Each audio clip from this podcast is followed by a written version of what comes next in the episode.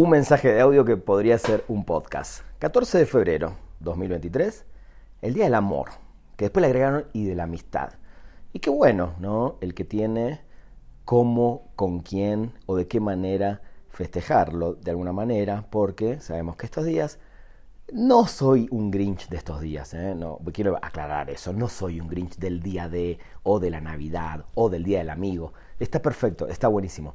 Pero creo que lo único que quiero dejar hoy acá como mensaje es, ámense a ustedes. Ah, qué cursi, Rana Funk. Sí, sí, claro. Pero cuando comprendemos que si nos tenemos a nosotros, el resto va y viene. El resto puede suceder o no. Entonces, en el Día del Amor, quiéranse un poco más y festéjense a ustedes mismos.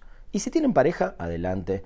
Y si tienen amigos, adelante. Y si quieren quedarse en su casa mirando la película o trabajar y no pensar en este día, adelante también. Pero tengan en cuenta el amor a uno mismo. El amor por querer estar lo mejor posible, por cuidarnos, por querernos, por hacer lo que nos gusta, eh, etc. Acabo de leer, y para concluir, porque no tengo mucho más que decir del amor y de este día puntual, pero vi en la cuenta de Instagram de una amiga una frase que dice, enamórate de tu existencia.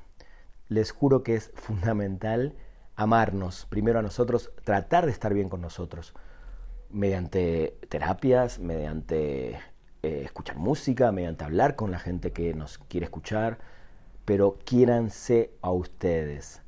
Hoy en este audio, en este mensaje de audio, que podría ser un podcast, solamente quiero decirles feliz día del amor, sí, pero todo empieza por uno mismo. Yo soy Rana Funk, me encuentran en todas las redes sociales como arroba ranafunk con F-O-N-K al final.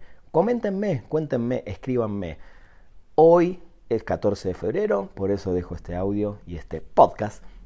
Pero nada, saben que acá estoy y que quizás mañana, quizás pasado, quizás dentro de un mes, no sé cuándo vendrá el próximo episodio. Pero cuando se me vienen ideas y sobre todo en días tan importantes o interesantes como el de hoy, acá estoy.